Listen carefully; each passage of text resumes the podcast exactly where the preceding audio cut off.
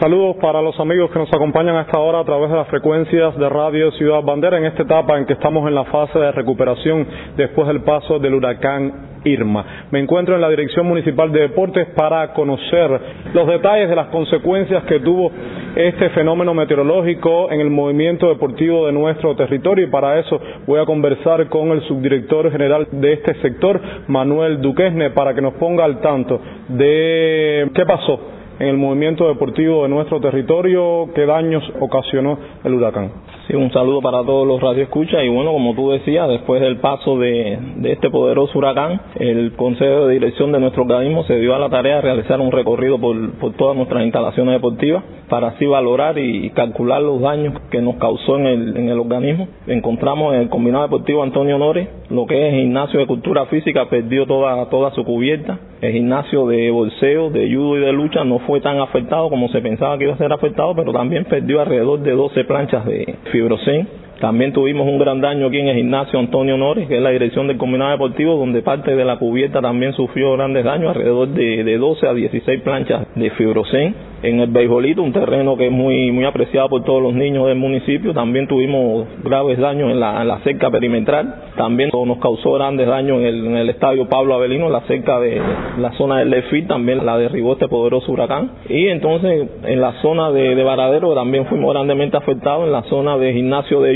que tanto trabajo nos costó rescatar el techo de ese gimnasio. Bueno, perdimos también parte de la cubierta, no la totalidad, pero perdimos gran parte de la cubierta. Y también el combinado deportivo de Santa Marta nos causó bastante daño el gimnasio de, de cultura física de este poblado, que tenía su techo también de cubierta ligera, grandes canelones, pero bueno, la fuerza del viento lograron levantar toda esta cubierta. Ya hicimos, como le decía al principio, la valoración de los daños y eso. Estamos confeccionando el informe para, bueno, reportar a la provincia.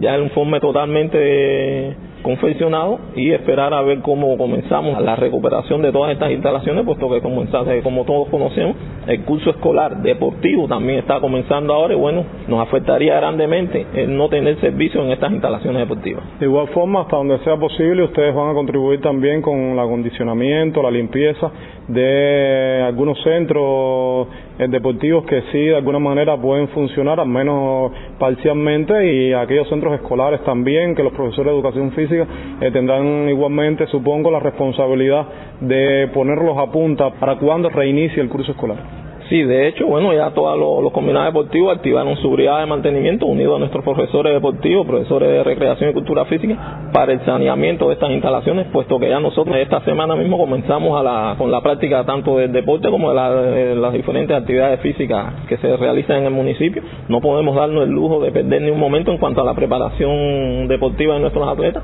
Tomaremos alternativas, trataremos de trabajar en algunos espacios de esas áreas lo que sí no vamos a abandonar las áreas ni vamos a dejar de, practicar los deportes. Muchísimas gracias, Duquesne. Conversamos con Manuel Duquesne, subdirector general de Deportes en Cárdenas, a propósito de los daños causados por el huracán Irma a las diferentes instituciones del movimiento deportivo de nuestro territorio. Ariel Aimé, Radio Ciudad Bandera.